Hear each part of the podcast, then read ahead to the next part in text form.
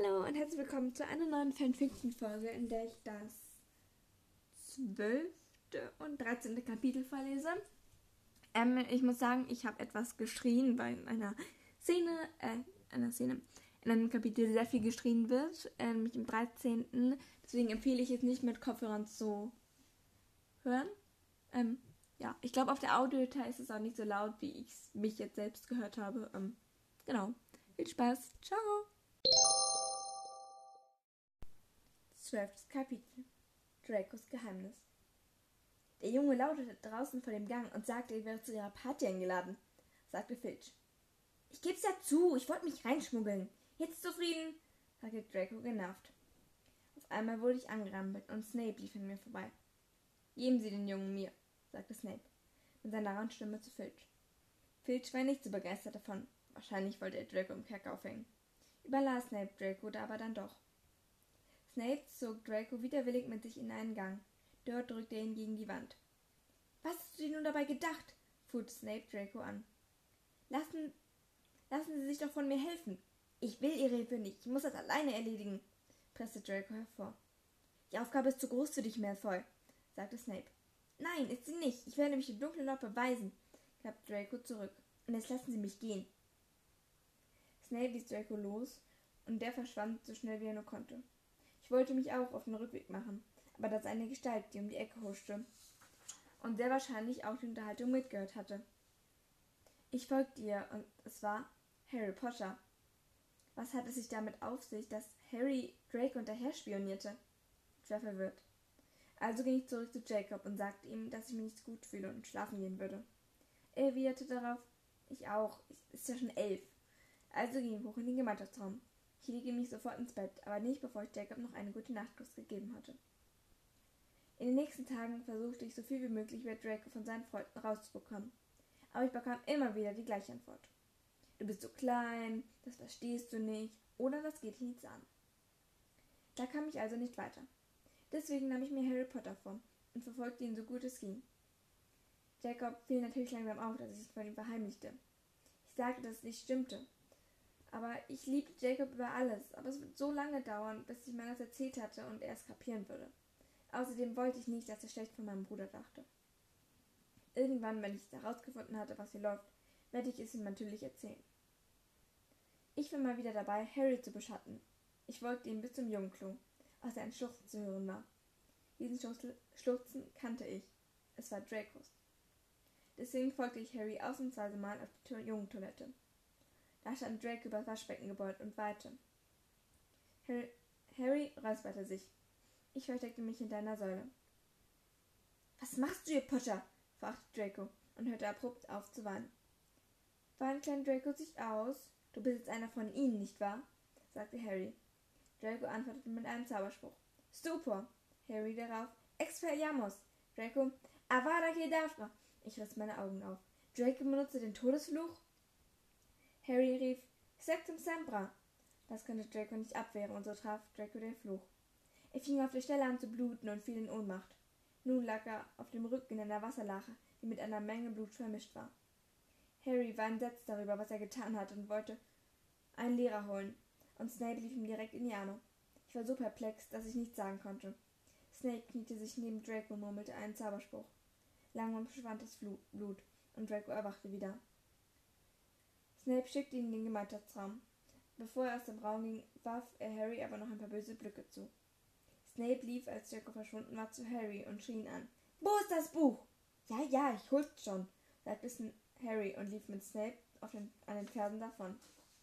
Ich hatte keine Kraft mehr, schleppte mich zum Gemeinschaftsraum und fiel in Jacobs Arme.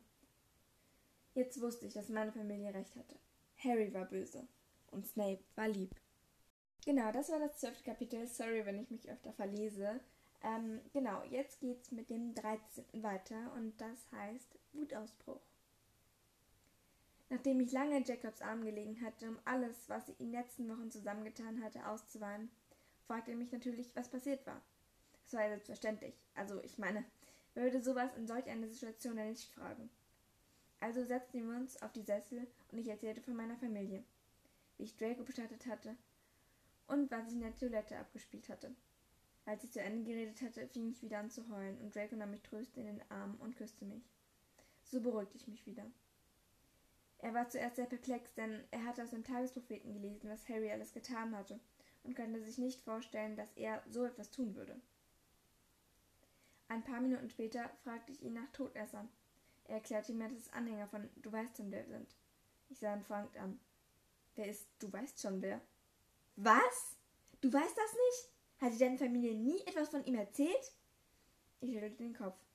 Kannst du mir erklären, was es ist? Jacob, Jacob nickte kopfschüttelnd. Dann fing er an zu reden.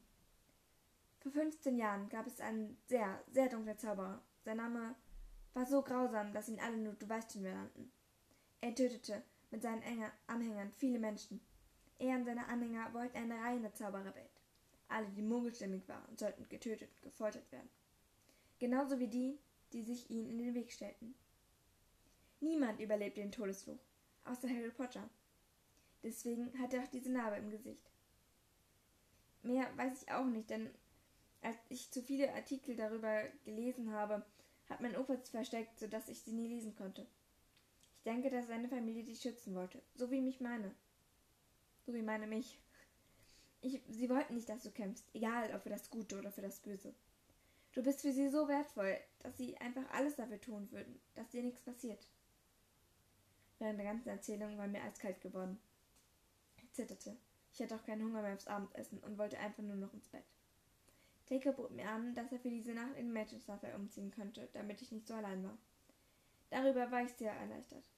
Wir redeten noch viel, aber niemand von uns beiden redete über das Gespräch, das wir vorhin im Gemeinschaftsraum geführt hatten. Um elf rum schliefen wir dann ein. Morgen würde, ich Melissa, würde Melissa wiederkommen. Und mit meinem Freund und meiner Freundin würde ich das schon schaffen. Als ich morgens aufwachte, schlief Jacob noch. Ich sah ihm einen Moment beim Schlafen zu. Dann stieg ich aus dem Bett, gab ihm einen Kuss auf die Wange und ging dann in den Waschraum, um mich fertig zu machen. Als ich die große Halle betrat, legte mir jemand die Hand auf die Schulter. Erschrocken drehte ich mich um. Es war Jacob. Er grinste und ich lächelte zurück. Wir setzten uns an den Tisch. Nach dem Frühstück schlenderten Jacob und ich durchs Schloss. Bald sollten die anderen zurückkommen und ich freute mich schon sehr auf Melissa. Durch ein kleines Fenster sahen wir die Kutschen kommen und alle Schüler aussteigen. Melissa sahen wir komischerweise nicht. Deswegen liefen wir zurück zum Gemeinschaftsraum. Wir waren gerade im Westflügel, da blieb Jacob stehen. Ich drehte mich um. Was ist? fragte ich ihn. Er sah mich an. Wie soll ich Melissa behandeln? fragte er mich. Ich weiß nicht. Am besten, du verhältst dich ganz normal, einfach so wie immer. Er nickte und lächelte. Dann zog er sich an mich heran und wir küssten uns. Es war wie immer ein wunderschöner Kuss, lange und einfach zu genießen aber als wir uns wieder voneinander lösten und uns die Augen schauten, hörten wir einen erstickten Schrei. Erschrocken drehte ich mich um. Melissa stand hinter einer Ecke und sah uns ergeistert an. Wie? Wie konntest du nur? schrie sie mich an. Meine beste Freundin betrügt mich. Das, das, das geht nicht. Sie brach auf dem Boden zusammen und fing haltungslos an zu weinen. Das sehe ich genauso wie Sie, hörte ich eine mir wohlbekannte Stimme. Ich drehte mich um. Liz, wie konntest du das so tun? Du bist elf. Elf Jahre und knurrt mit so jemandem öffentlich auf dem Gang rum? Spinnst du eigentlich? Du bist viel zu klein für sowas. Es war Draco, der das alles mit Hochrot im Kopf schrie. Wenn das Mama und erfahren, dann rasten sie aus.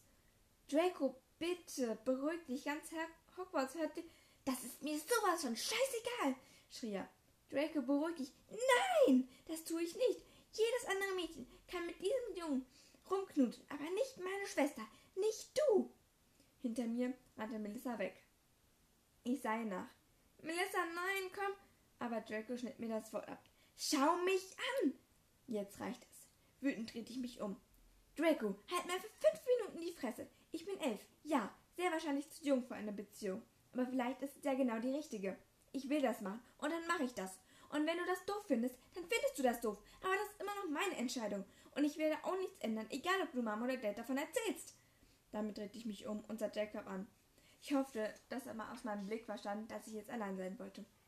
Dann rannte ich hoch auf den Astronomieturm und ließ mir den Wind durch die Haare fahren. Erst einmal tief durchatmen. So, das war das 13. Kapitel. Ich weiß, ich habe ziemlich geschrien. Ich habe es auch nicht richtig hinbekommen, so wie ich es eigentlich machen wollte, aber ich hatte keine Lust, es nochmal aufzunehmen. Ähm, genau. Äh, ich hoffe, es hat euch gefallen und ich habe nicht zu, zu schlecht geschrien. Und genau, wir sehen uns dann beim nächsten Mal. Und das sind dann schon die zwei letzte. Ciao!